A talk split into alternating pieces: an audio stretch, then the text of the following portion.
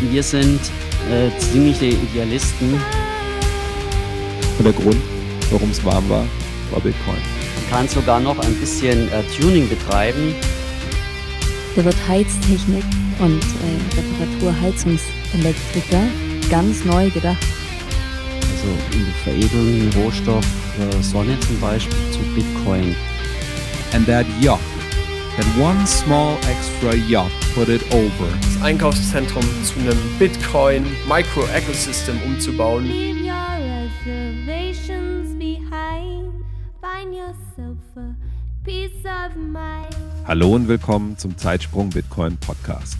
Heute versuchen wir etwas ganz Neues mit euch. Wir haben die Green Bitcoin Farm besucht und in Form einer Reportage verschiedenste Geräusche eingefangen. Dann haben wir uns noch mit Armin über seine Vision unterhalten, die ihn gemeinsam mit Angelo antreibt, Pioniersarbeit für nachhaltiges Mining in Deutschland zu betreiben. Es geht dabei vom Heizen mit spezieller Firmware über Gewächshäuser bis hin zur Lebensmitteltrocknung. Jetzt ist es schon die sechste Folge unseres jungen Podcasts. Wenn euch gefällt, wofür wir unsere Freizeit investieren, dann tippt jetzt auf Abonnieren in eurer Podcast-App und nutzt das Lightning-Netzwerk, um uns ein paar Satoshis als Aufmerksamkeit zu hinterlassen.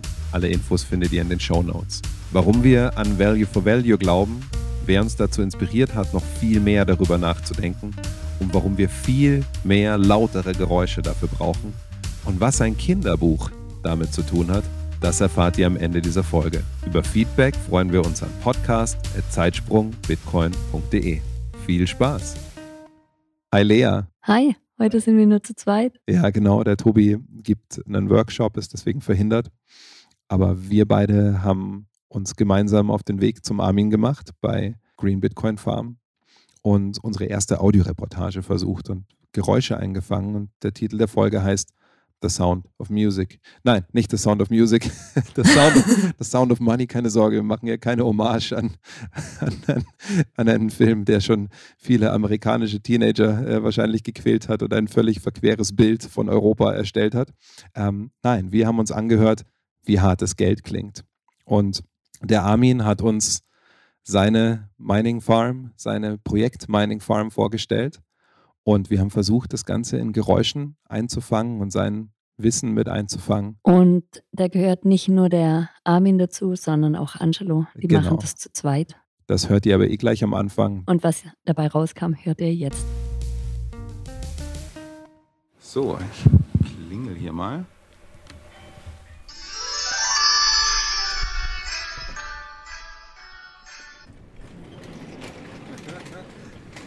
Guten Morgen! Hi, guten Morgen, grüß euch. Ja, ich bin der Armin. Hi, schön, dass ihr da seid. Ja, voll cool, dass wir da sein dürfen. Ihr seid doch eigentlich zu zweit, oder? Ja, das stimmt. Der Angelo entschuldigt sich, der ist leider krank geworden. Da wünschen wir ihm gute Besserung und hoffen, dass wir einfach jetzt eine schöne Aufnahme produzieren können. Ja, absolut. Ich bin ja so gespannt. Und ihr habt so viel zu erzählen. Also echt klasse, dass ihr da seid. Dann lass uns mal reinschauen. Was wir vorgefunden haben, war erstmal eine Werkstatt. Eine Werkstatt in einem Industriegebäude. Und obwohl draußen Schnee lag, war es dort warm. Und es war kein, kein isoliertes Gebäude. Es war wirklich eigentlich eine Garage eher. Genau, ja, eine, eine, ein Rolltor, das nur aus Metall ist, mit nicht isolierten Fenstern drin. Also was, wo es normalerweise zieht. Und der Grund, warum es warm war, war Bitcoin. Ein kleiner S9. Und hier hört ihr jetzt, was es damit auf sich hat. Damit heizt ihr gerade die Werkstatt. Genau, wir heizen die Werkstatt. Ähm, er ist vielleicht ein bisschen unterdimensioniert, ein zweiter wäre vielleicht noch besser, aber es funktioniert schon. Also hier, hier vorne raus bei 600 Watt ähm, kommen ungefähr 45 Grad warme Luft raus. Die- angenehm an. Die, ja, das ist, ist eine, eine Wärme jetzt, sagen wir mal, in den, in den ähm, ein Meter Entfernung ist es noch relativ warm und da braucht halt eine Zeit, bis er den Raum ein bisschen aufheizt. Läuft der auf voller Leistung? Äh, nein, also das ist das Besondere, äh, dass man den von der Leistung runterfahren kann. Und wenn die Leistung weniger ist, muss das Gerät auch weniger kühlen und somit laufen die Lüfter auch langsamer. Und das, das Laute am, am Miner sind ja die, die Umdrehungen der Lüfter. Das heißt, einfach durch die ja, Zirkulation oder einfach durch die, durch die Drehung entsteht eben ein, ein, ja, bestimmte, bestimmtes Geräusch und das ist einfach dann laut. Und das muss einfach laut sein, beziehungsweise es muss so viel Wärme abgeführt werden und da braucht man einfach viel Power, ähm, weil sonst wird es den Mikrochips eben zu heiß. Also die, werden an der Oberfläche so 90 bis 100 Grad heiß bei voller Leistung und da muss man die Wärme weg, wegschaffen. Und wenn draußen liegt Schnee und der Raum hier hat sicher 40 Quadratmeter, oder? Ja, also es, Und die Höhe dazu? es funktioniert. Also wenn man den so hinstellt im Raum, dass es auch ein bisschen, dass ein bisschen die Luft auch zirkulieren kann im Raum, so eigentlich wie ein Heizkörper, ist ja auch eigentlich so unter dem Fenster, so dass es nach oben steigt und dann ein bisschen im Raum zirkuliert. Jetzt habt ihr wahrscheinlich schon gehört, man hat den Armin total gut verstanden. Und ich habe nicht irgendwie rumgespielt an der Aufnahme, sondern wirklich versucht, es so abzumischen, dass man es auch wirklich so hört, wie wir es dort empfunden haben. Und dass der S9 so leise ist, hat einen Grund. Das liegt daran, dass der Armin da was Spezielles damit gemacht hat. Und das erklärt er jetzt. Also das Besondere bei dem jetzt, der ist jetzt von der Leistung runtergefahren, weil er eben eine besondere Firmware hat. Also die ist jetzt von der Firma Brains. Das ist eine Firma, die kommt aus der Tschechischen Republik. Und äh, die setzt sich quasi auf das Control Board auf und beim Hochfahren startet die von SD-Karte und äh, lässt einfach verschiedene Einstellungen zu, die der Hersteller einfach nicht so vorgesehen hat. Und dazu gehört eben das Runterfahren.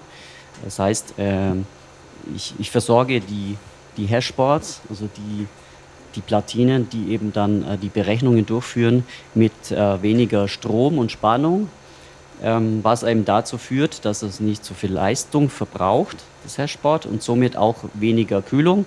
Das bedeutet aber auch, dass die Hashrate einfach geringer ist, also dementsprechend.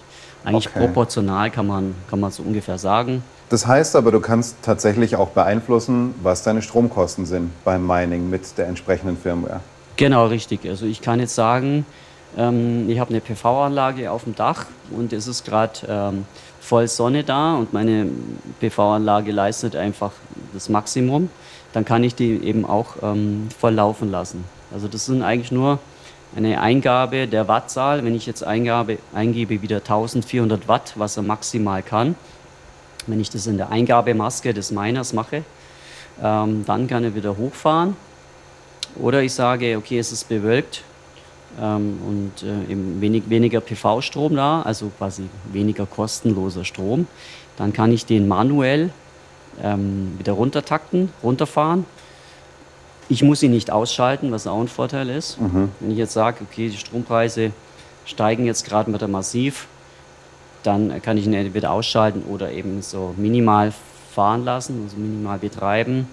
Oder jetzt eben im Winter als Heizung benutzen. Und mit der Lautstärke würde ich sagen, ähm, kann ich den schon äh, unter den Tisch stellen und meine Füße damit heizen. Da kann man gut mit leben, ja, absolut. Man kann sogar noch ein bisschen äh, Tuning betreiben. Es gibt äh, spezielle Lüfter.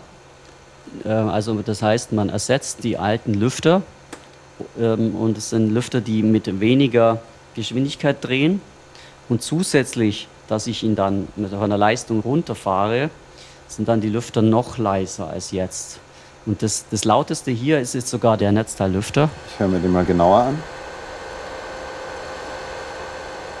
Okay, also ich bin jetzt schon sehr nah dran, dass wir das so laut hören. Und wir können uns hier aber trotzdem ganz normal unterhalten. Also wenn ich zwei Meter weggehe, dann stört mich das gar nicht mehr. Da ist jeder normale Heizlüfter, den man im Baumarkt kaufen kann, lauter tatsächlich. Also der läuft jetzt auf 600 Watt. Auf wie viel Watt kannst du den stellen? Ich kann den äh, runterfahren auf 300 Watt. Hm? Und wie viel kannst du maximal machen? Mich würde es interessieren, wie er klingt, wenn du ihn mal auf Volllast laufen lässt. Könntest Ja, du das gerne. machen? Also bei 1400 Watt ist einfach das, was das Netzteil hergibt. Können wir, können wir machen. Dann lass uns das mal machen. Ich bin gespannt. So, du hast ihn jetzt vom Strom getrennt. Das Genau. Netzteil läuft noch ein bisschen nach, oder? Genau, das Netzteil läuft nach und ähm, es ist so, dass der ja runtergeregelt ist, aber beim Hochfahren, beim Hochfahren läuft das so wie ein normaler. Okay. So, jetzt initialisiert er. Er prüft nochmal, es sind alle Hashboards da. Funktioniert das Control Board. Äh, zuverlässig. Als erstes wird er jetzt mal. Also das ist jetzt die, die normale Lautstärke. Genau, und das, das Pfeifen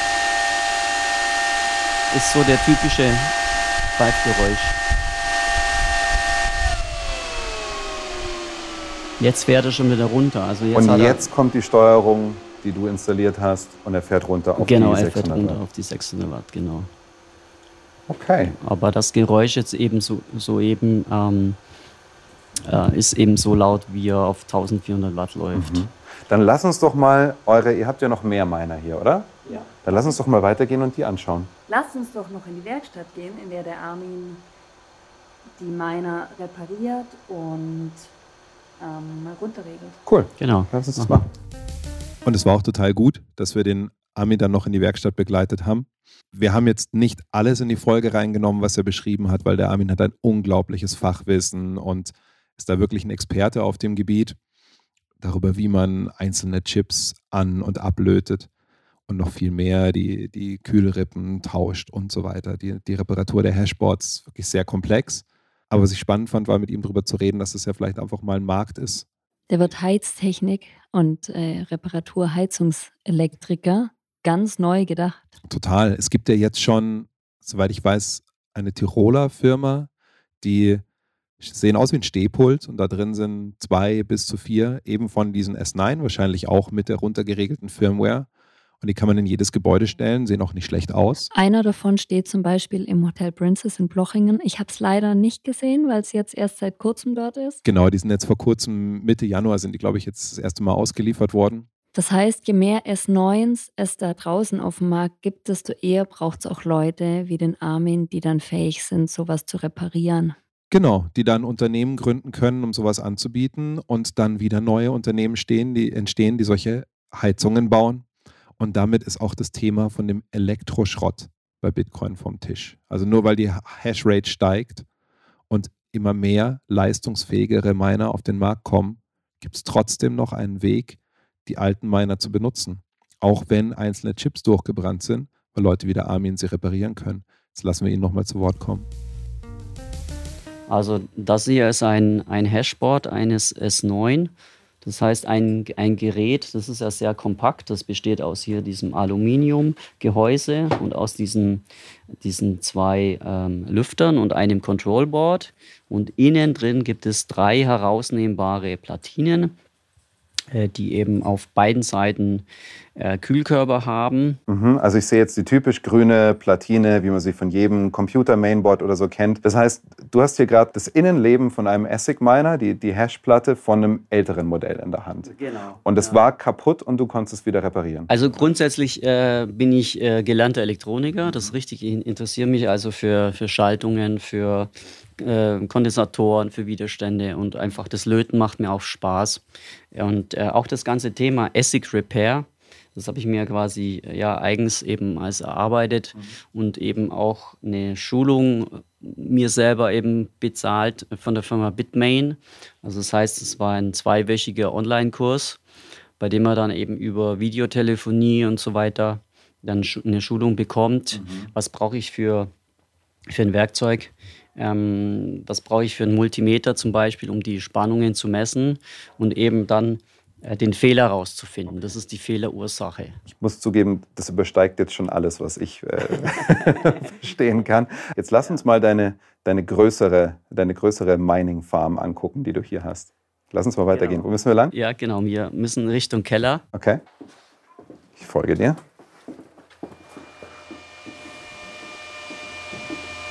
Beim Runterlaufen in den Keller hört ihr schon einen S19 meiner. Also der läuft, läuft jetzt auch auf Volllast. Und der hat eben die ganz normale Luftkühlung. Ich gehe mal näher hin. Oh ja, ich habe gerade ziemlich kalte Hände von draußen. Das ist schon sehr angenehm. Also der S9 hat 14 Terahash und der hat äh, 110 Terahash. Und die Temperatur hi- hier drin ist vielleicht bei, weiß nicht, 27 Grad. Und ich sehe hier auch getrocknete, getrocknete Blätter. Die sind jetzt auch quasi mit der, mit der Abwärme. Genau, draußen, also quasi Laub von den Bäumen die kann man eben auch ähm, trocknen und das ganze Thema Laubtrocknung äh, gehen wir eben jetzt mit der, mit der Unternehmung äh, Green Bitka Bitcoin Farm an. Das heißt äh, Abwärmenutzung eben von Bitcoin-Minern. Und da gibt es verschiedene Anwendungen. Also man kann Lebensmittel trocknen und jetzt in diesem Fall das Laub kann man trocknen, um daraus Pellets zu machen mhm. und diese Pellets dann wieder zu verheizen. Und jetzt äh, denkt man mal weiter, diese Pelletsheizung, ähm, dadurch entsteht wieder Wärme und mit dieser Wärme kann man zum Beispiel auch wieder Strom erzeugen. Und diesen Strom kann ich wieder für das Mining verwenden. Also so ein Kreislauf.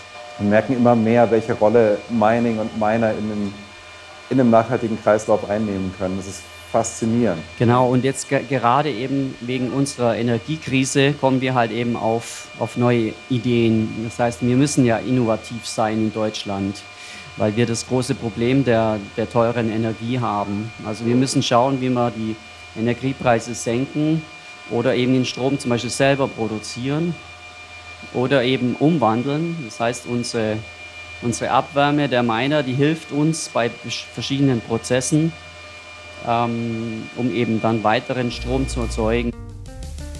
Wir haben mit dem Armin dann im Anschluss auch noch über das Thema Energiepreise und so weiter und das, was Sie vorhaben in der Zukunft in Ihre Vision gesprochen.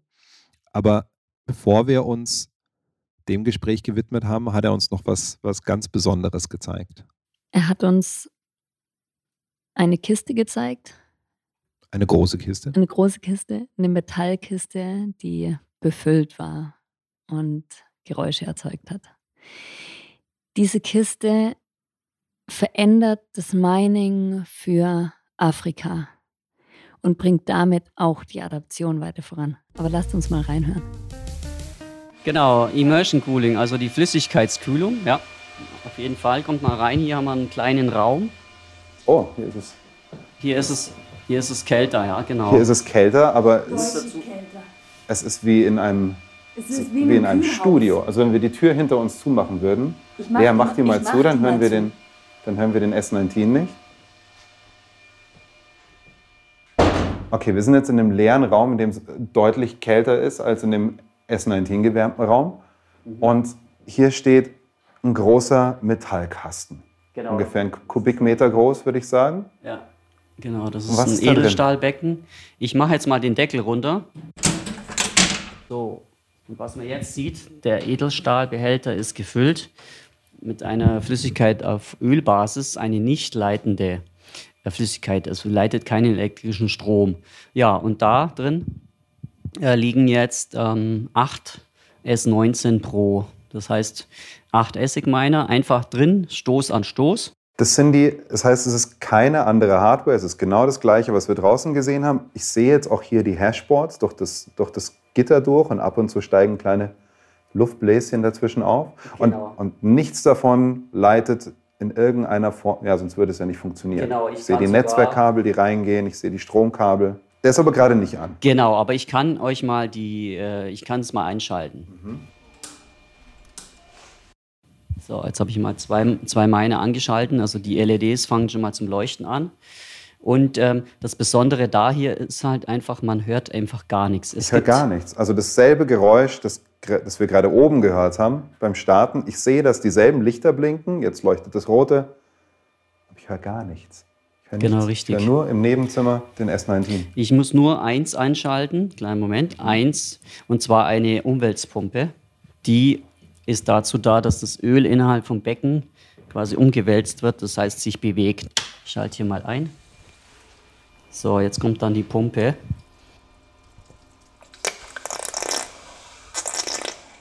Das heißt, dieses Geräusch, was man da hört, das ist so ein Sauggeräusch.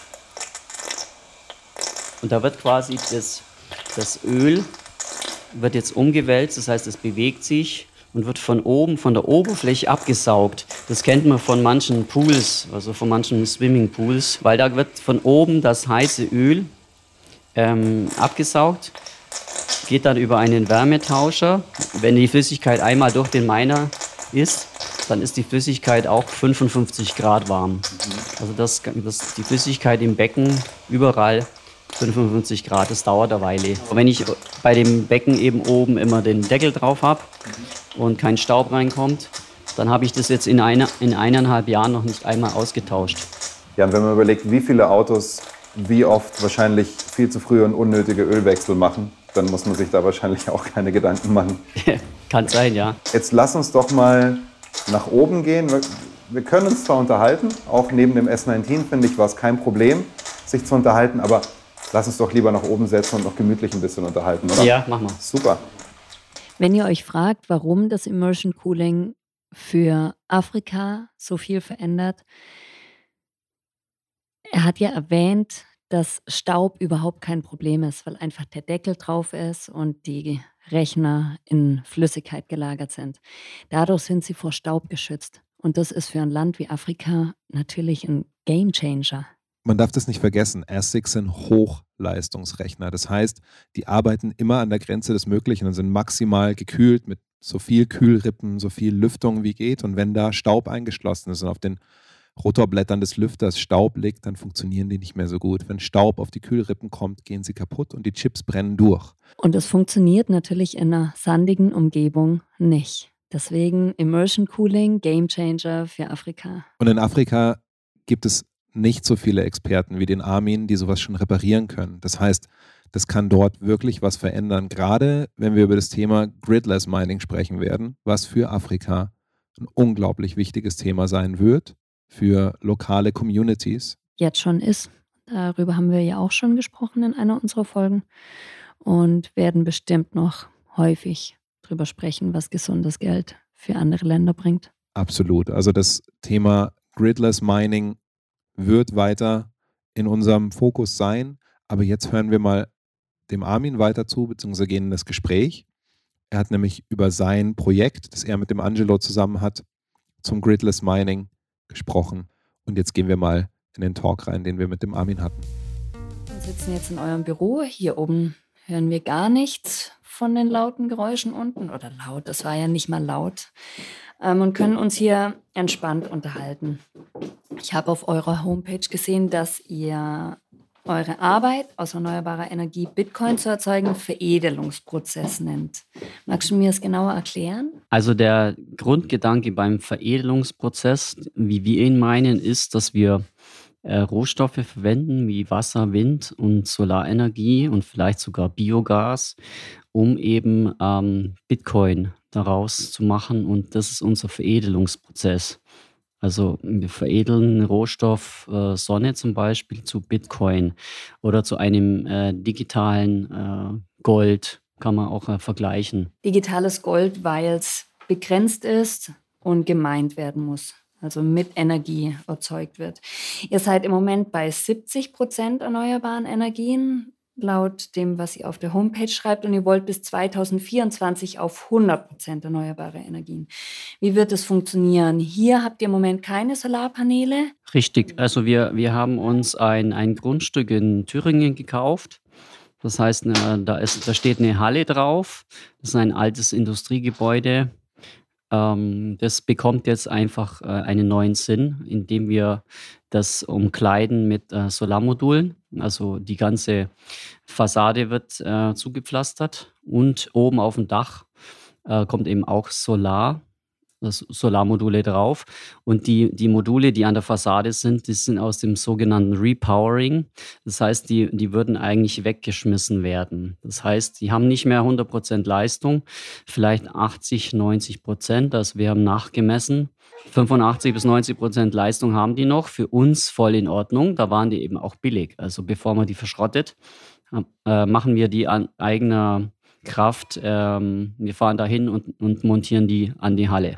Das heißt, ihr rettet die vor der Verschrottung und das führt damit zu weniger Elektroschrott. Das finde ich ganz spannend an der Stelle, weil ja so oft auch der Vorwurf kommt an das Bitcoin-Mining, dass das so viel Elektroschrott produziert. An der Stelle sieht man, dass Elektroschrott sogar gerettet werden kann. Genau, richtig. Also zum einen die Solarmodule und dann zum anderen ist es ja so, wenn ich ähm, wenn ich jetzt Solarenergie habe und äh, die ist ja irgendwann mal, oder die ist für mich ja dann kostenlos. Die Sonne, ich ernte die Sonne und für mich ist der Strom dann kostenlos.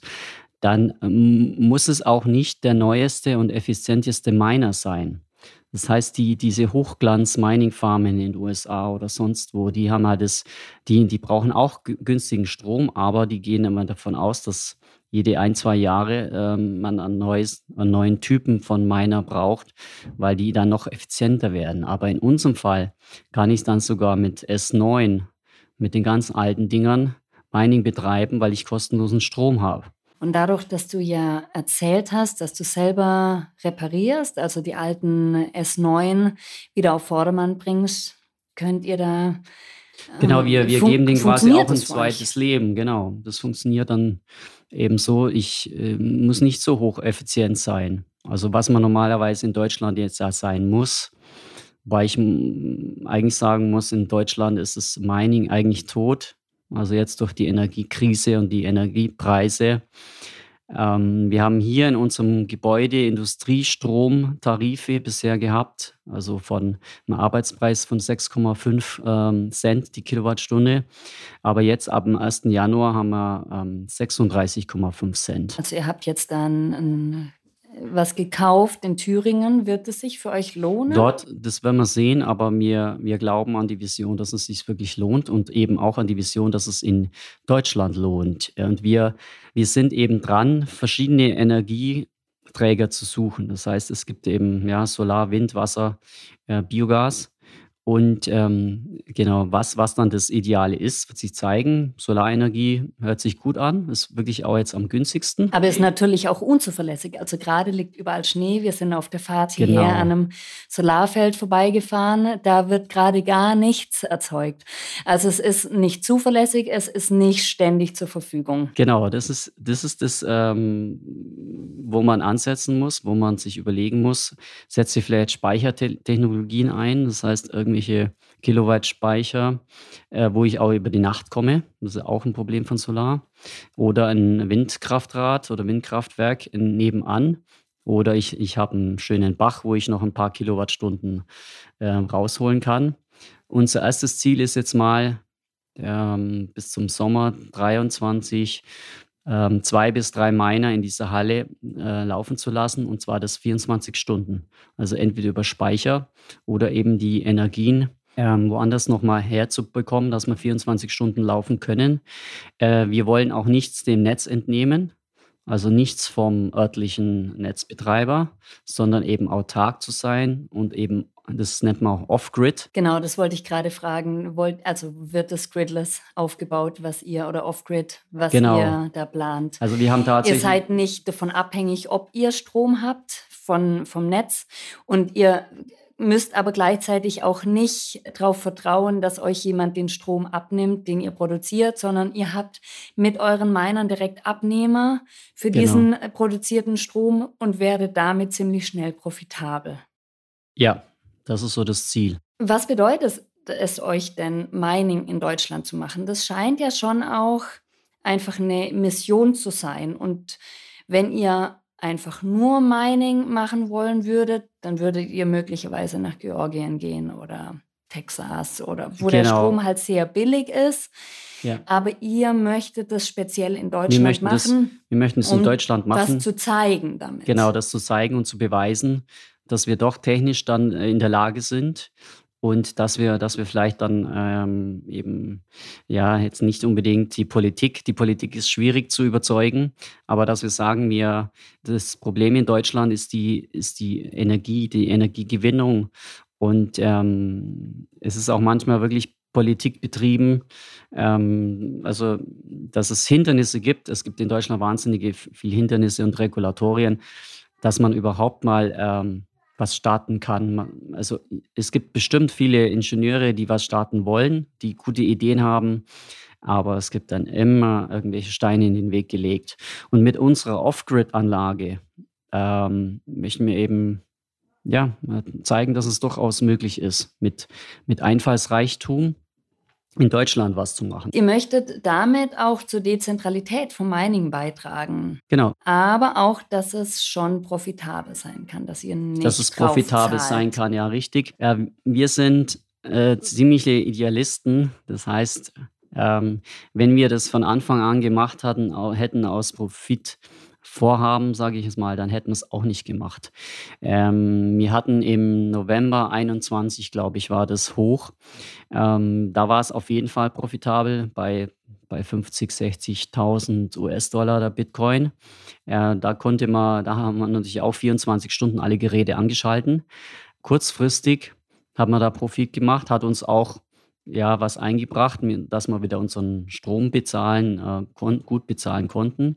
Ähm, aber ähm, aus Idealismus machen wir eigentlich das meiste. Zum einen halt einfach auch die Adoption ein bisschen voranzutreiben und äh, dass wir das Bitcoin-Mining jetzt nicht den Amerikanern und anderen Ländern überlassen, dass wir das wir gerade als, als ja, Innovationsstaat Deutschland, kann man ja eigentlich so sagen, äh, dass wir uns da nicht die, die Hosen ausziehen lassen und einfach da auch was schaffen. Und Dezentralität ist natürlich ein Thema. Also ein paar Terra-Hash oder ein paar Hashes würde ich eben auch in Deutschland ähm, erzeugen lassen, gerne. Das ist schön und ihr habt ja auch die Idee, mit der Abwärme Gebäude zu heizen, so wie wir das jetzt hier auch leben. Das ist wirklich angenehm warm hier. Und ihr schreibt auf eurer Homepage auch über Vertical Farming. Was ist da eure Vision? Ja, da geht es darum, eben ähm, Gewächshäuser zum Beispiel zu be äh, beheizen.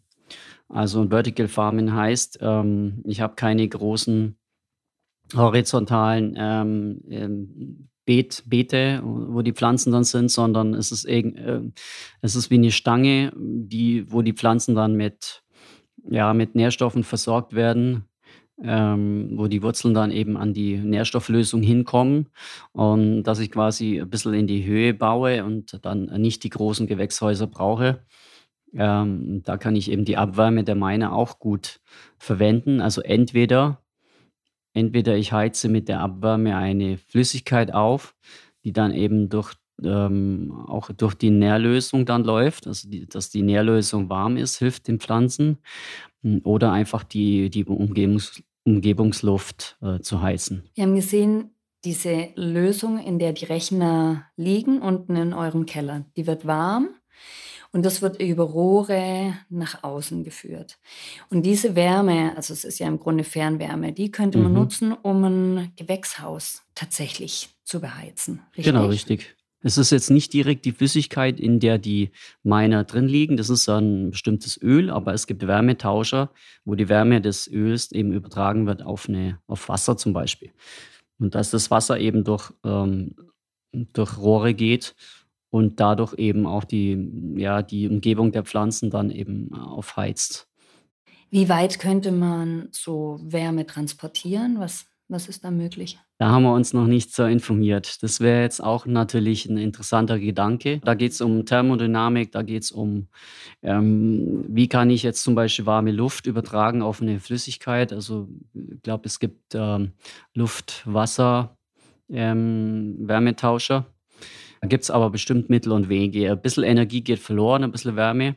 Aber wenn die Wege kurz sind, dann ist bestimmt äh, einiges möglich, Jetzt habe ich noch eine andere Frage. Und zwar sind wir Mitglieder in einer solidarischen Landwirtschaft. Wir finden das ganz wunderbar, dass es sowas gibt. Und ganz oft träumen wir davon, diese Gemeinschaft zu Orange Pillen. Was bräuchte es, um dort Bitcoin-Mining und Kreislaufwirtschaft zu etablieren?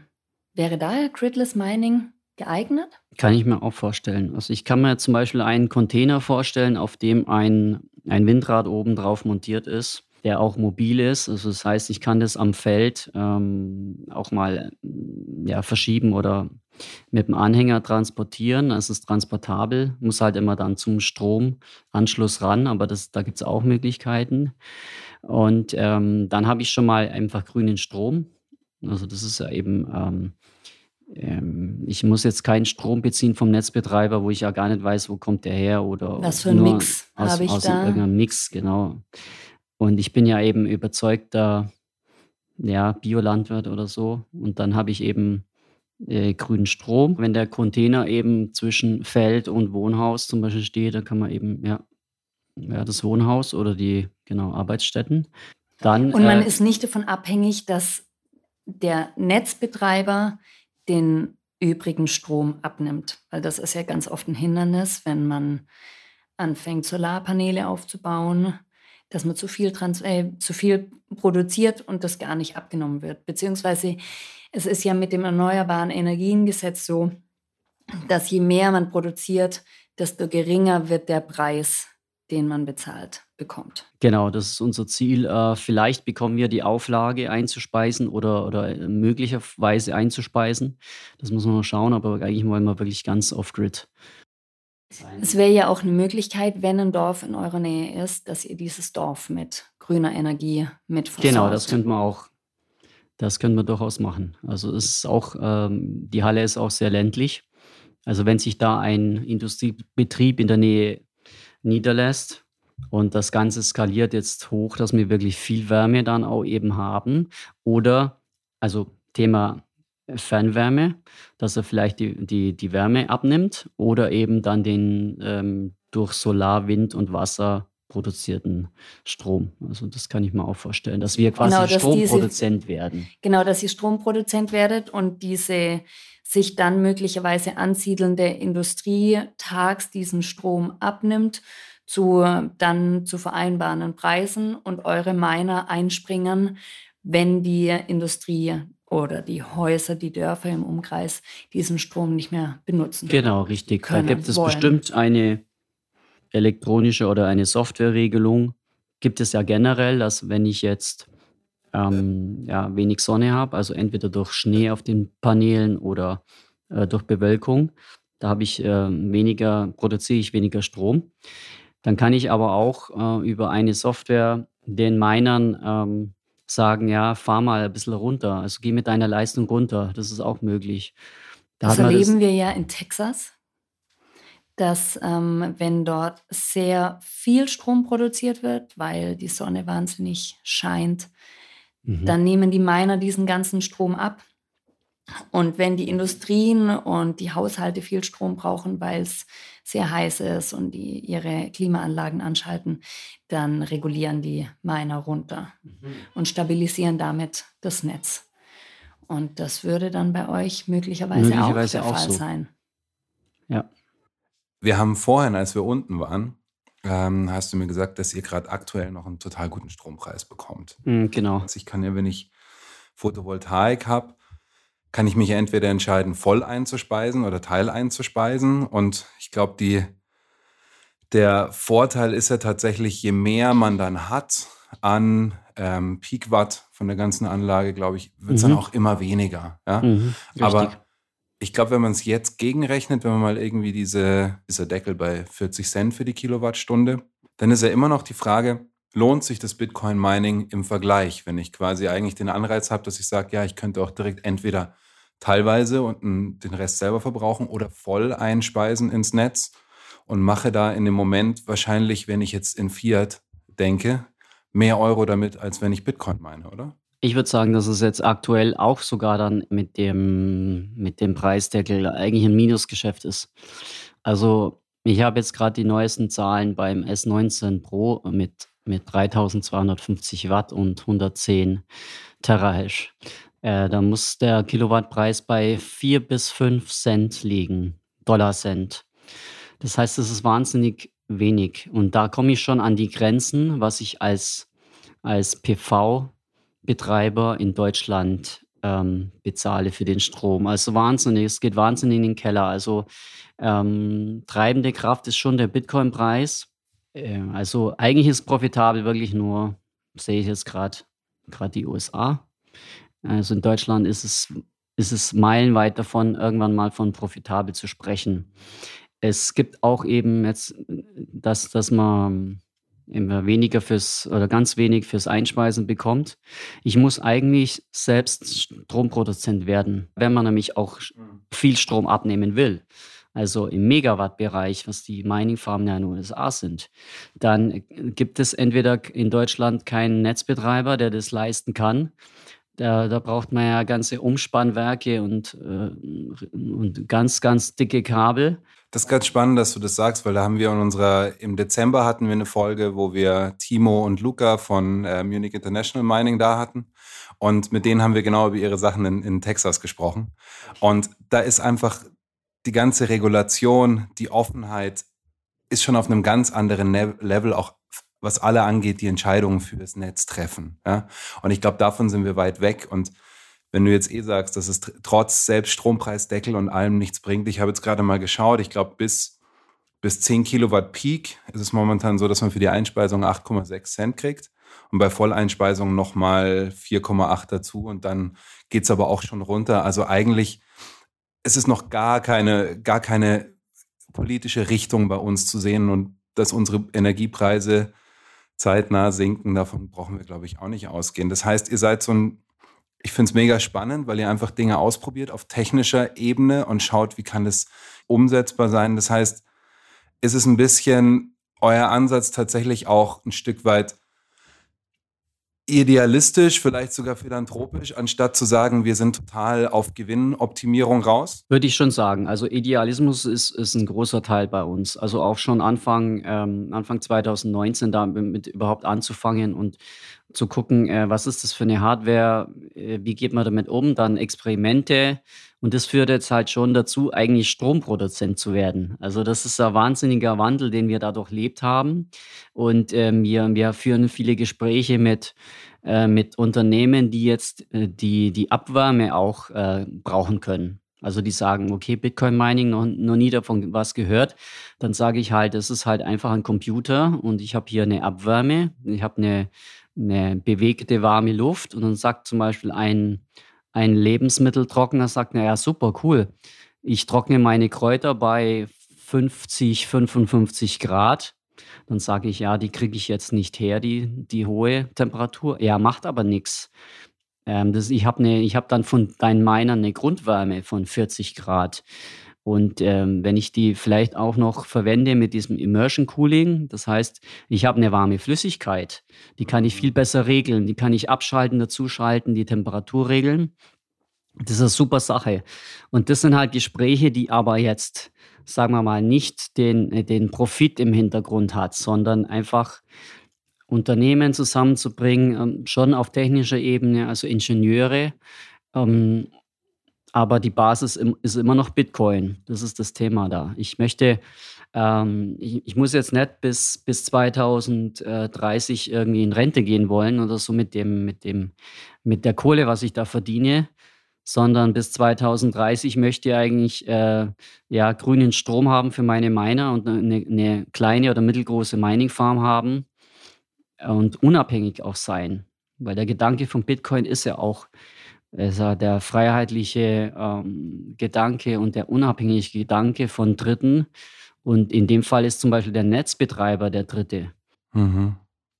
Finde ich unglaublich spannend. Also ich sehe euch da tatsächlich in so einer bisschen in einer Rolle als Vorreiter, ja, weil ihr eine die Möglichkeit zu haben, sich das mal anzuschauen, was gemacht werden kann mit grünem Mining und sich anzuschauen, wie effizient es ist, wo kann ich Anschlusspunkte finden für, für mein Unternehmen, können sich Leute da an euch wenden? Wie sollen die sich an euch wenden am besten? Und was hast du für Ideen, was da noch möglich wäre? Also ich fände es super, wenn sich jemand meldet, auf jeden Fall. Also ihr könnt ja unten auf eurem Podcast unsere Homepage äh, verlinken von der Green Bitcoin Farm. Das machen wir auf jeden Fall. Äh, da sind dann Kontaktdaten drin. Ähm, ihr könnt ähm, zu uns nach Hersching am Ammersee kommen. Dort steht eben im, Ke im Keller die Immersion-Anlage und auch eben meine Werkstatt. Also es ist, es ist bei uns auch, ähm, sagen wir mal, äh, Bitcoin zum Anfassen, Bitcoin Mining zum Anfassen. Ähm, wir haben jetzt inzwischen auch einen, ähm, einen Bitcoin-Stammtisch, einen 21-Stammtisch, könnt ihr auch nochmal verlinken. Ähm, es gibt eine Telegram-Gruppe, da kann man, also da erfährt man die Termine. Wir versuchen es jetzt alle sechs bis acht Wochen. Da kann man vorbeikommen und mal ähm, auch mal ein Hashboard in die Hand nehmen oder ich mache mal einen Lötkolben an und zeige mal, wie man ähm, einen Essig, ähm, Essigchip auslötet. Also es wird bei uns sehr technisch sein, ja, aber man kann auch ganz normal mit uns ein Bier trinken und, und philosophieren eben auch über regenerative Energien. Ähm, und als Unternehmen kann man, auch, kann man auch zu uns kommen. Wir haben eben auch Miner eben hier da, also wir können die auch laufen lassen. Jemand kann sich das anschauen und mal die Temperaturen messen. Auch ein bisschen gucken, wer das was für seine Industrie. Also in der Fiat-Welt wird so viel Energie verbraten, rausgeblasen in die Natur für sinnlose Produkte. Ja, super. Dann, dann hoffe ich tatsächlich, dass jetzt gerade Leute zuhören und sich bei dir, bei euch melden, mit was immer ihre industrielle Möglichkeit ist, ihre Idee, irgendwo Bitcoin in ihren Kreislauf zu integrieren. Ich denke an unsere solidarische Landwirtschaft und drücke einfach die Daumen, dass die sich dafür interessieren. Das wäre super. Also da gibt es, glaube ich, ganz viele Möglichkeiten. Armin, vielen, vielen Dank, dass du dir Zeit genommen hast. Also jeder, der sich beim Armin meldet, kann sich schon darauf freuen. Armin ist wirklich äh, keine Frage zu lang oder zu viel und hat hier mit einer Geduld und einer Freude uns alles gezeigt. Vielen, vielen Dank. Vielleicht sehen wir uns mal wieder und schauen uns dann das, was ihr in Thüringen aufbaut, mal an. Also ja, gerne Thüringen. Ähm, wird ein spannendes Thema 2023. Wir haben sehr viel vor. Wir werden auf, auf jeden Fall, also mit eigener Kraft, also ich und äh, mein ähm, Angelo Franke zusammen, ähm, die PV-Module da drauf montieren. Also wir haben ein eigenes System entwickelt, wo wir schnell, schnell und gut die, ähm, die Wände da pflastern voll und äh, überlegen uns dann eben, wie wir das mit der Speichertechnik machen, dass wir eben 24 Stunden äh, durchhalten. Also das Ziel ist es mal drei bis vier Miner zu betreiben. Mega spannend. Armin, ich freue mich drauf. Vielen Dank für deine Zeit und alles Gute dir. Gerne, Dankeschön. Also Ciao. tschüss. Das hat total Spaß gemacht, den Armin zu besuchen. Mir war gar nicht klar, dass es in Deutschland möglich ist, zu meinen. Ich habe es gehofft. Es ist schön, es wirklich zu sehen und davon zu träumen, es auch zu machen. Man spürt ja auch den Idealismus, der bei der Sache dabei ist. Das ist kein finanzielles, lohnenswertes Projekt im Moment, aber es ist toll, dass es solche Pioniersarbeit gibt. Und vielleicht lohnt sich in Zukunft. Und das immer wieder beim Thema Zeitpräferenz. Das stimmt. Der Kreis schließt sich immer wieder. Wir haben noch eine kleine Anmerkung aus der Community und zwar wurden wir über Twitter angeschrieben bezüglich der Laser Eyes. Genau, Fix Your Money Leo hat uns geschrieben, dass das nicht Michael Saylor war, der das erfunden hat, sondern Chairforce. Wir packen das Twitter-Handle in die Show Notes. Vielen Dank. Und wir wollen uns für noch was in der Community bedanken und zwar für was, was gerade immer mehr Aufmerksamkeit kriegt, Value for Value. Wir arbeiten viel für den Podcast. Wir recherchieren viel, wir sprechen viel drüber, wir entwickeln Gedanken. Das ist nicht neu, das ist eh unser Hobby seit über zwei Jahren. Was Neues, dass wir es aufnehmen, dass wir uns bewusst Zeit nehmen, uns hinzusetzen und Patrick vor allem viel Zeit für die Postproduktion aufwendet. Das ist im Moment möglich. Diese Zeit wird von Urlaub und von Wochenende abgeschnitten. Das ist im Moment völlig in Ordnung. Wo das hinführt auf Dauer, haben wir uns noch keine Gedanken gemacht. Wir finden aber die Idee Value for Value total spannend und möchten da mehr drüber nachdenken. Wir sehen uns selber zu absolut 100 Prozent als Value for Value Podcast, aber da wir noch so jung sind, vor allem in dem Sinne, dass wir Value, also Wert erfahren haben, dadurch, dass wir Bitcoin kennenlernen durften und jetzt Wert weitergeben wollen, indem wir mehr Leuten darüber berichten.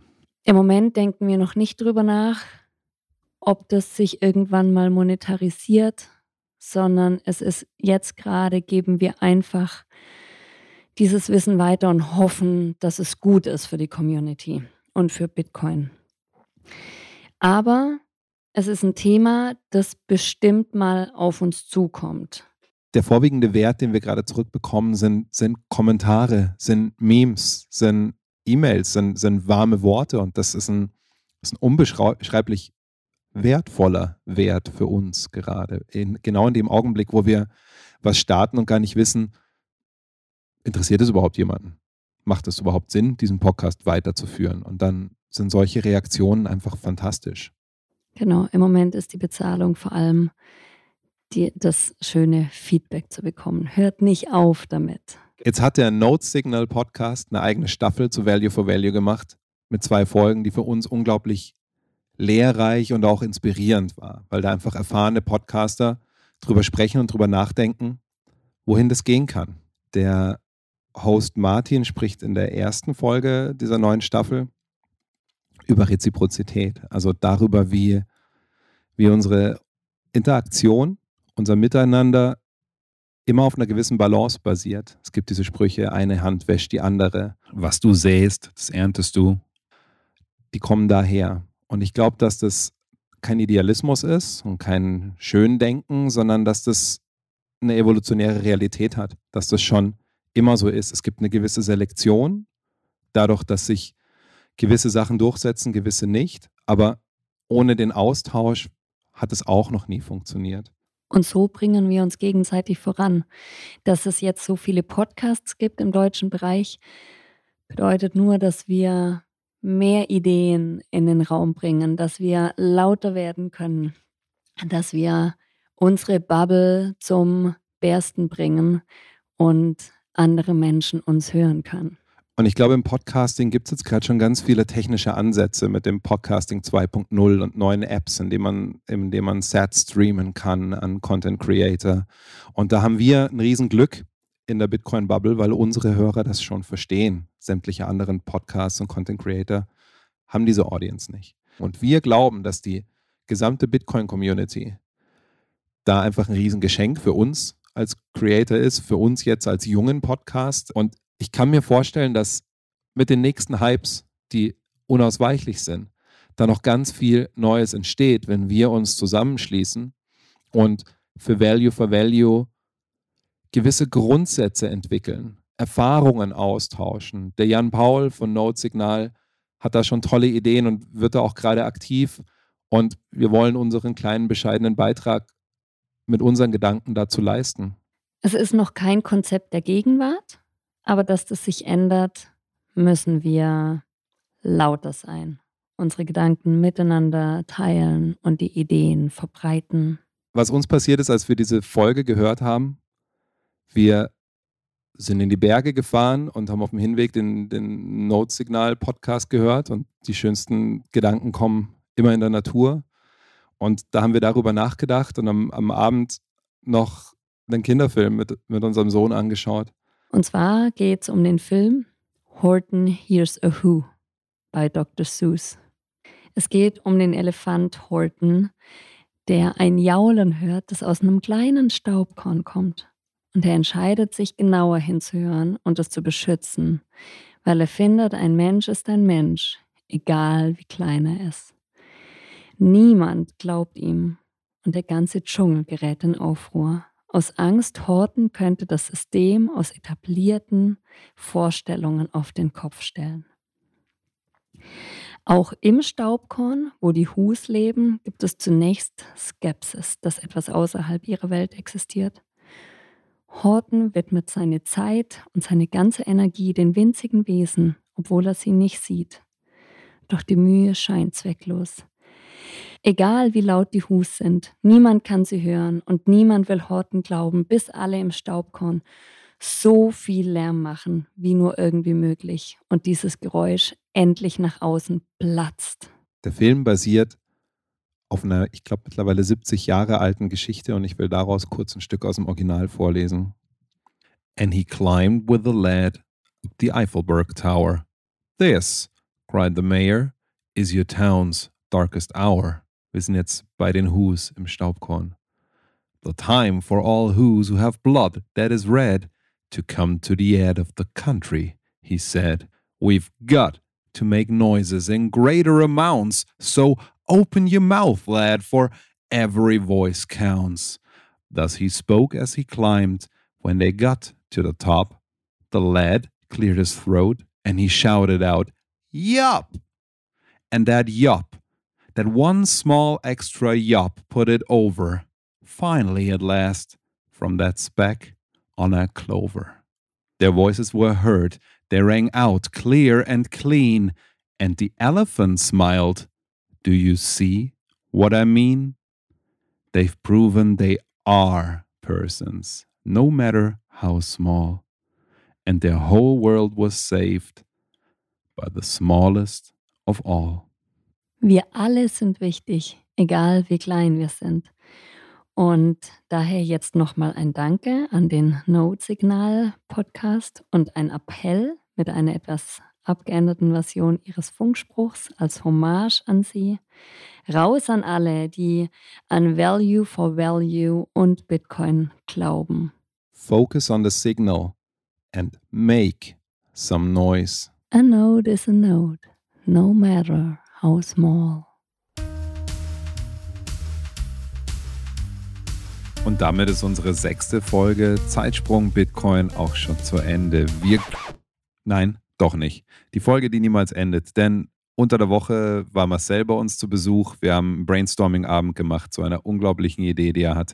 Wenn wir ihm alle helfen, dann schafft er das. Aber jetzt hört euch die Nachricht an, die er am Tag danach für euch aufgenommen hat.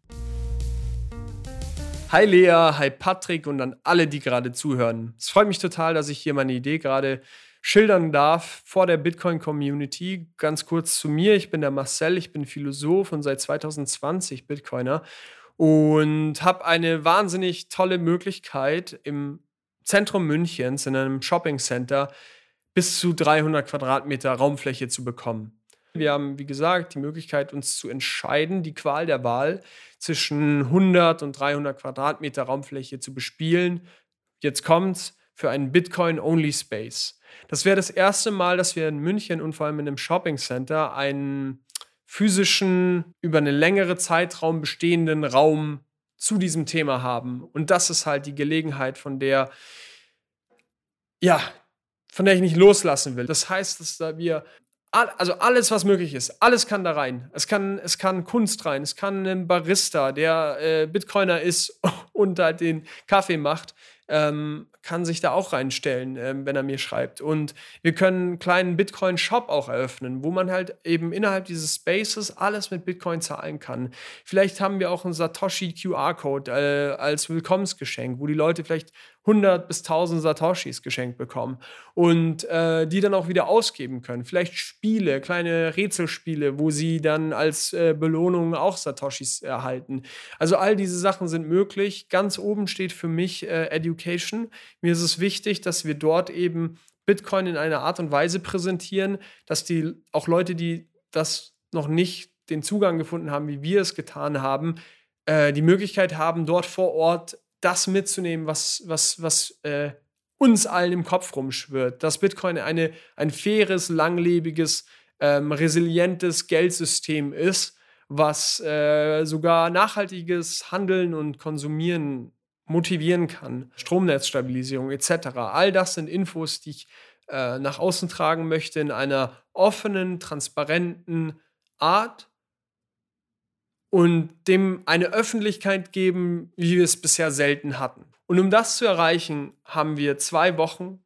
Ähm, der Termin aktuell ist von 21. April bis zum 7. Mai während dem Frühlingsfest. Das heißt, da sind auch wirklich viele Leute in der Gegend, no-budget-mäßig ähm, in die Wege geleitet worden von mir. Und, und es wäre halt toll, wenn wir einfach die Hilfe von der Community hier finden und da die allergeilsten Sprecher, Speaker, Panel-Discussions, Events und Präsentationen an einem Fleck in München zusammentragen als Opening-Event für diese einzigartige Möglichkeit, ähm, einen Bitcoin-Space auszuprobieren, einen physischen, konstanten, stetigen Space.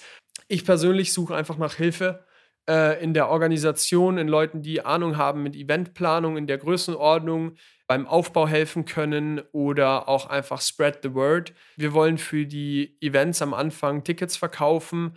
Der Laden muss voll sein. Ich glaube, das wird er auch. Also das Interesse ist da. Wenn ihr irgendwas habt, wenn ihr, wenn ihr vielleicht auch jemanden kennt, der den Raum gestalten will, schreibt mir. Auf Twitter bin ich äh, immer erreichbar. Also Marcel Ohrenschall ist mein Twitter-Name und ihr findet mich damit sofort. Und ja, Leute, äh, die große, große Vision für das Ganze ist natürlich, wenn wir es sogar schaffen, das Einkaufszentrum zu einem Bitcoin Micro-Ecosystem umzubauen. Und die Presse, auch die wir damit generieren können, wäre halt insane. Also der Center Manager hat mir jetzt heute vorhin, eine Stunde vor, vor der Aufnahme, auch zugesagt, dass er eine Mail rumschicken wird und den Leuten vorschlagen wird, eben äh, Bitcoin-Zahlungen testweise zu akzeptieren. Vielleicht kriegen die auch Lieper an Bord, um diese ganze Sache dann zu implementieren bei allen Läden. Ähm, das wäre so, das wäre das, das wäre die große Vision. Nichtsdestotrotz, ich brauche Support, Leute, die Zeit haben. Das ist ein Fulltime-Commitment für mich jetzt und ähm, die Gelegenheit, dass ich das jetzt umsetze, also ich mache es gern, ich bin aber selbstständig und müsste jetzt eine Entscheidung treffen, so ob ich mir das leisten kann. Und wenn der Support groß genug ist, dann kriegen wir das hin. Ja, ich freue mich auf eure Nachrichten und ähm, schreibt mir. Ciao. Ihr habt's gehört. Wenn ihr dabei sein wollt, die Sache unterstützen wollt, meldet euch bei Marcel. Er ist wirklich für jede Idee offen. Wir bleiben an der Sache dran, sind demnächst auch mit der Kamera vor Ort. Das seht ihr dann auf YouTube. Und wenn alles klappt, nehmen wir im April auch eine Folge dort auf, denn wir wollen dort ein Podcast-Studio aufbauen. Mal schauen, wer dann alles kommt. Für uns steht jetzt die Vorbereitung für unseren ersten englischsprachigen Talk an. Seid gespannt. Wir haben vor, das Ganze sowohl auf Englisch als auch auf Deutsch zu veröffentlichen. Habt ihr Fragen oder Kritik für unseren Podcast? Schreibt uns an podcast.zeitsprungbitcoin.de. Die Lightning-Adresse findet ihr in der ersten Zeile der Show Notes und natürlich auf unserer Webseite. Wenn euch unser Podcast gefällt, dann bitte abonniert uns jetzt und verpasst keine Folge mehr. Wir freuen uns aufs nächste Mal.